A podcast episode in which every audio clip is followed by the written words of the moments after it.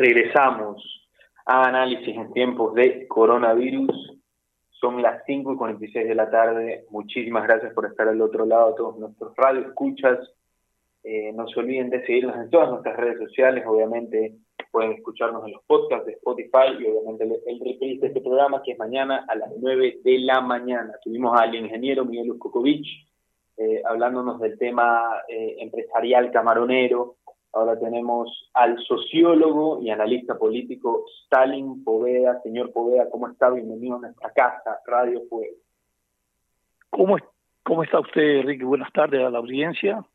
También un saludo para Mariela, que entiendo que trae en entrevista.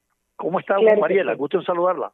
Igual, igual Stalin. Aquí, pues nosotros, eh, en este nuevo programa que hemos instaurado desde hace unas dos semanas, que se llama Análisis de Coronavirus, que lo lleva Ricardo Mortola, mi hijo, Así que queríamos conversar contigo acerca de la situación actual y tú como sociólogo, que nos dé una opinión de lo que está pasando dentro de tanta información que nos llega de todos lados. Finalizando la entrevista de Miguel Jokovic, decía que una amiga de China, que trabaja en China, que es gerente de una compañía, pues le había dicho que ellos se habían encerrado durante cuatro meses en una ciudad de 11 millones de habitantes y que habían habido 25 contagios solamente en esa ciudad porque el régimen pues eh, chino del régimen dictatorial, pues los encerró y eh, nadie salía. No nadie salía porque nadie tampoco tenía que salir a trabajar porque le mandaban la comida, ¿cierto?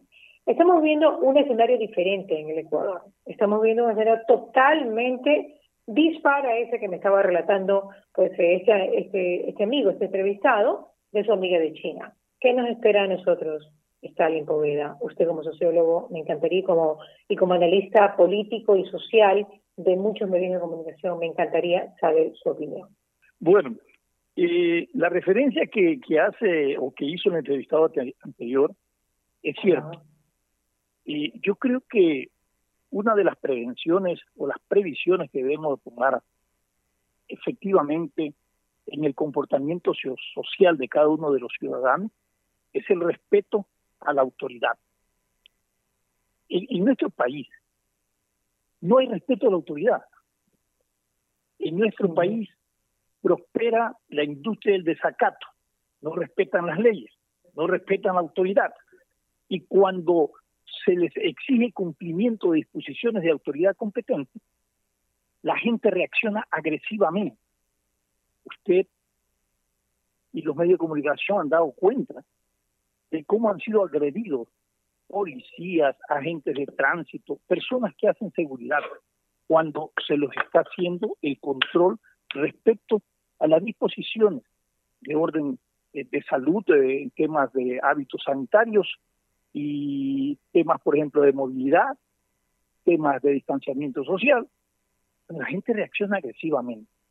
Y una de las principales cosas que la que debemos de aprender o tener como lectura es que una sociedad tiene que ser respetuosa de lo que se llama el contrato social. Este compromiso de, vía, de doble vía, de derechos y responsabilidades que tienen los ciudadanos en el quehacer diario, cotidiano, en las relaciones sociales institucionales y los regímenes también de derechos y los valores constitucionales, para que esta sociedad realmente tenga prosperidad. Porque una sociedad que vive en el anarquismo va rumbo al fracaso. Y en este momento es lo que más necesitamos. Necesitamos disciplina. Claro, pero la disciplina incluso entre autoridades, pues. Porque realmente también hay desacatos entre autoridades.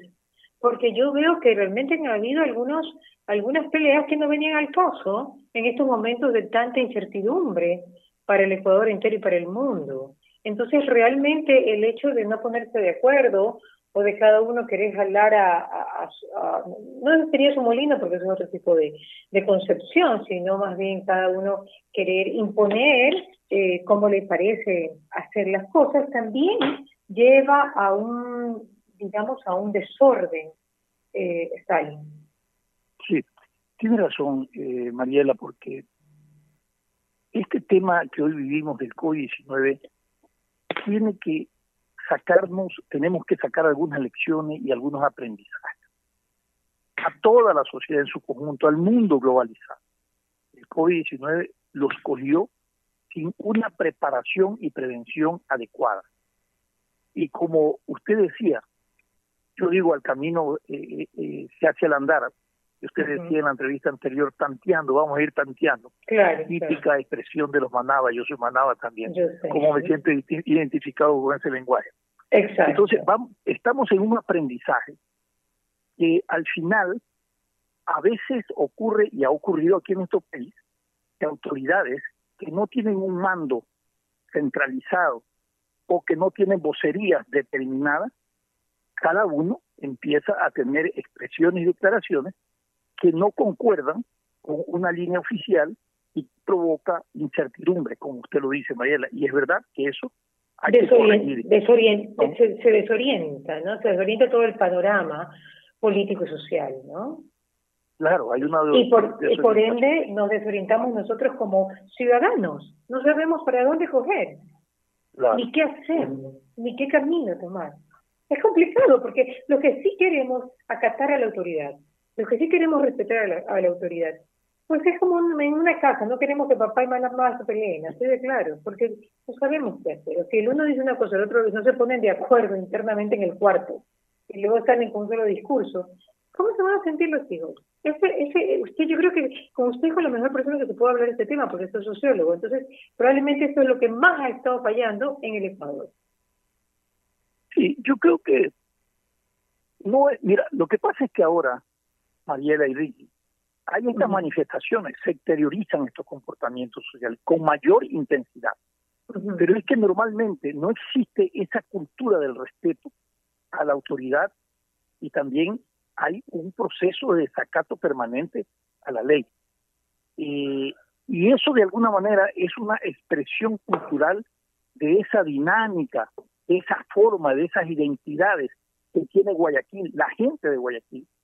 Es una gente que eh, eh, son ciudadanos que van todos los días creando, imaginando y resolviendo su existencia. Y en eso aparecen algunos eh, comportamientos que lo que nosotros normalmente lo escuchamos en el argot eh, ciudadano, la viveza criolla.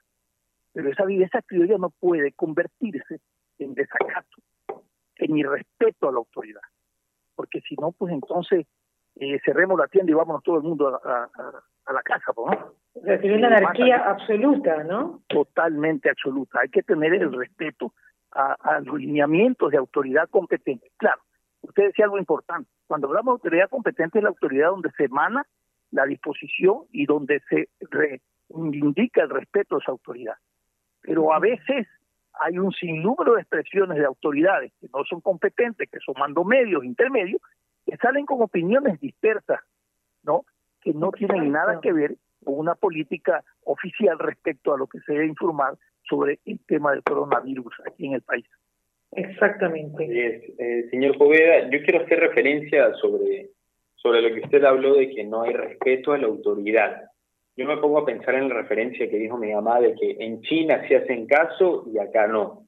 Hay un régimen dictatorial. Sí, sí, claramente. Eh, pero yo me pongo a pensar, esta es la duda que yo le pongo a usted para que, para que me aclare. Eh, para decirlo claro, la gente no hace caso. Eh, respeto, no hay respeto a la autoridad, la gente no hace caso, un sinónimo, para decirlo más claro. Eh, ¿Usted cree, eh, yo le pregunto, si es que el gobierno tuviera la posibilidad de ayudar a las personas que ahora no tienen trabajo, si el gobierno tuviera la posibilidad de alimentar a todas las personas que ahorita no tienen comida, si el gobierno tuviera la posibilidad de manejar, de poder decir quédense en sus casas, no se preocupen, vamos a hacer la mayor parte del trabajo, como pasa en todos los países del mundo, ¿usted cree que aún hablaríamos de que en Ecuador hay irrespeto a la autoridad o no será que la autoridad está irrespetando a los ciudadanos, a nuestros derechos y a nuestras necesidades? Eh, Ricky, tienes una reflexión en esta pregunta que me parece muy interesante. Los cambios de conducta, de hábitos y de comportamientos sociales no se establecen en función, por ejemplo, de que hoy porque hay el coronavirus, yo tengo que cambiar esos comportamientos y esos hábitos y ese relacionamiento social. Recuerda que eso es todo un proceso de conformación antropológica y social del ciudadano. Que tú no lo cambias de la noche a la mañana. Cuando tú quieres cambiar aspectos culturales, de comportamientos sociales, de hábitos, son lo más difícil. Es donde la gente más se resiste a pesar de que eso sea para su bien. Por lo tanto, no se trata de que sea un gobierno dictatorial que logra una disciplina o sea un gobierno que da, da o protección que logra esa disciplina. Yo creo que está desde un origen en la unidad de la vida familiar, el carácter de la disciplina, el respeto a la autoridad, que desde ahí debe irse construyendo y debe irse construyendo en el marco de esas relaciones que tienen los ciudadanos con las institucionalidades, con las autoridades, para que de esta manera se pueda tener una sociedad armónica y equilibrada. Así es, eh, sociólogo, pero algo eh, eh, que no me quedó muy claro. le pregunto nuevamente, ¿cree usted, en el análisis que yo le hice previamente, cree usted que aún así Ecuador tuviera todas estas posibilidades en un hipotético caso, ¿usted cree que por una situación antropológica, como usted habló, igual la gente seguiría incumpliendo la cuarentena? O sea, si Ecuador tuviera, a caso hipotético, la economía de Alemania, la economía de grandes países, aún así seguiríamos siendo malcriaditos, por así decirlo, y no haríamos caso? Bueno, yo le voy a poner un ejemplo reciente. Estados Unidos que ha salido a un salvataje ¿no? grande para las empresas, para proteger el trabajo. Hay unos estados donde han salido a decirle a Trump, señores, es hora de que usted levante las restricciones ¿no? de la movilidad y también de, del tema de la cuarentena. Claro. Y ellos están protegidos. Ellos están recibiendo el cheque, ellos están recibiendo la ayuda humanitaria, a pesar de que están desempleados. Eh, sin embargo, salen a las calles, gritan, protestan y exigen. Y no digo que eso es irrespeto, eso es una forma de resistencia de un derecho civil de los ciudadanos.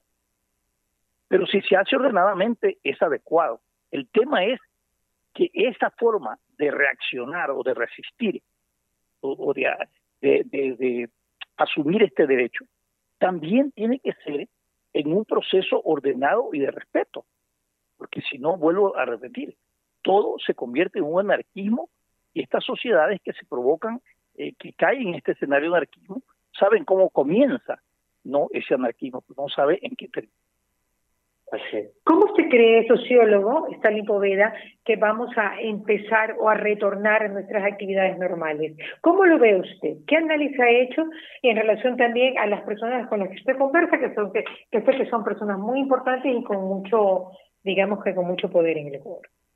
Perfecto. Estamos ahorita en una etapa de semáforo rojo. Yo quiero hacer una pregunta a todos quienes están en este programa, que yo me la hago siempre, me la hago todos los días, y converso con la gente. Si retornamos al trabajo, yo pregunto, ¿retornamos con una vacuna? Por supuesto que no. No hay la vacuna. ¿Qué significa retornar al trabajo en las mismas condiciones?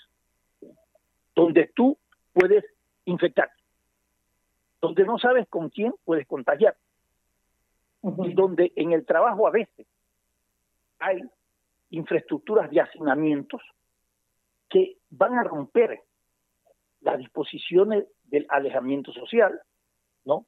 de la higiene en términos de salud personal, y que va a conspirar significativamente a que eso sea una detención contra el contagio. Es decir, como que nos vuelven nuevamente a traer a un escenario donde empezamos y nos dijeron vayan a su casa hasta en 40 días, ahora regresen. Sí, señor, pero no regresamos curados, ¿no? No regresamos ni siquiera vacunados. Regresamos a un ámbito y un escenario donde todos los ciudadanos, ¿no? Están en las mismas circunstancias. Factor ahí se vuelve. ¿Quién está, quién está contaminado? ¿Quién está con la enfermedad? ¿Quién no está? ¿Quién es pasivo? ¿Quién es activo? No lo conocemos. Entonces, es muy difícil, es muy difícil eh, plantearse eh, una, un retorno a las actividades de orden económico, y no hablo ni de lo social, porque eso es peor, con la, en el mismo escenario de expectativa de contaminación, con el mismo escenario de una estructura jurídica, en el caso de la relación obrero-patronal o de empresarios, que por muchos años no ha permitido un desarrollo equilibrado y sostenido del desarrollo productivo en el país y de las relaciones laborales. Usted regresa hoy, 1.645 personas van diariamente a través de a través de teletrabajo a poner su denuncia que han sido despedidos. El gobierno no tiene posibilidad de salir auxilio en el auxilio de un rescate como otra economía que le dice a ver señor no se preocupe hasta aquí mientras esto ocurra aquí está nuestro aporte para que usted pague la nómina o vaya a un banco dígale que le dé un préstamo con garantía del Estado para que pague la nómina hasta que pase el tema de, de, la, de la, cuarentena o, de esta situación sanitaria. Pero no tiene capacidad pues el Estado de manejar esos e, esas soluciones. Otros países con economías y músculos económicos fuertes sí lo han hecho, han salido al rescate. ¿Para qué? Para evitar la desocupación. Es el costo social más grande, porque usted regresa mañana, pasado, en una semana, y se va a dar cuenta que ya no están sus compañeros de trabajo. En la fábrica está la mitad de la gente y definitivamente no hay trabajo, se trabaja medio medio medio tiempo y la reactivación es lenta porque hay una ralentización de, de la economía y eso no se va a reponer inmediatamente. ¿Qué pasa con esta gente que queda sin trabajo, sociólogo? ¿Qué podemos esperar de la, de la sociedad? ¿Qué podemos esperar del clima de la ciudad, del, clima del país? Porque te quedas sin trabajo, te quedas sin dinero, te quedas sin comer. Sí, efectivamente. De por sí, antes del coronavirus, ya América Latina y nuestro país vivía un proceso de reorganización de la economía tremenda y esto lo que vino fue a poner eh, el acta de defunción de nuestra economía, porque esto no es un fenómeno de América Latina ni del país, sino a nivel global. El desempleo crecía y ahora sí, al igual que el petróleo se fue a hacer, el desempleo hoy nadie lo detiene. Todo las empresas dicen, señor, estoy en proceso de cierre, váyase a su casa, no le pagamos, inclusive las instituciones del Estado. Hay instituciones del Estado que no le han pagado un mes ya a sus empleados.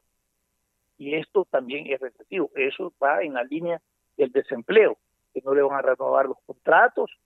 Bueno, el problema social va a ser mucho más duro resolverlo mucho y, de qué hablar del problema político, que no se encuentran los consensos necesarios para que las leyes que manda el gobierno puedan ser aprobadas para poder de alguna manera mitigar los impactos que se viven por el tema de esta pandemia del coronavirus. Es una situación muy difícil.